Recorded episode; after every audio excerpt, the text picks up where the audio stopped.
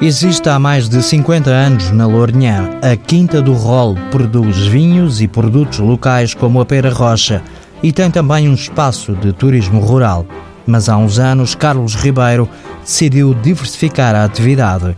Instalou um centro hípico com aulas de ensino equestre destinadas aos mercados do norte da Europa. Foi apontado fazer um centro de dressagem. Os cavalos lusitanos são muito apropriados são muito dóceis e fazem tudo muito depressa. Nós gostávamos muito de cavalos lusitanos e por isso apontámos logo para turismo de mais alto valor e no norte da Europa porque entre a Suécia, a Inglaterra e a Alemanha há muitas cavaleiras, é quase tudo cavaleiras, e a dressagem é o que tem mais valor. A Quinta do Rol tem clientes de nível olímpico, daí a ampliação das instalações precisávamos de um picadeiro exterior e até desta vez com medidas olímpicas para, para poder ter tudo o que fosse preciso para dar à exigência dos clientes. Assim estamos, estamos em todo o leque de clientes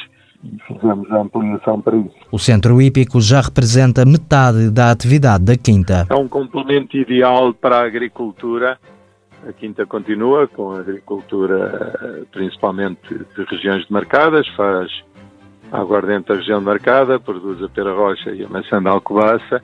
Como o problema na organização agrícola é sempre a tesouraria, porque está muito dependente da natureza, isto é o complemento ideal porque arranja tesouraria para o ano todo. Isto está sempre ocupado desde março até novembro. As obras no Centro Hípico tiveram o apoio da Associação Líder Oeste.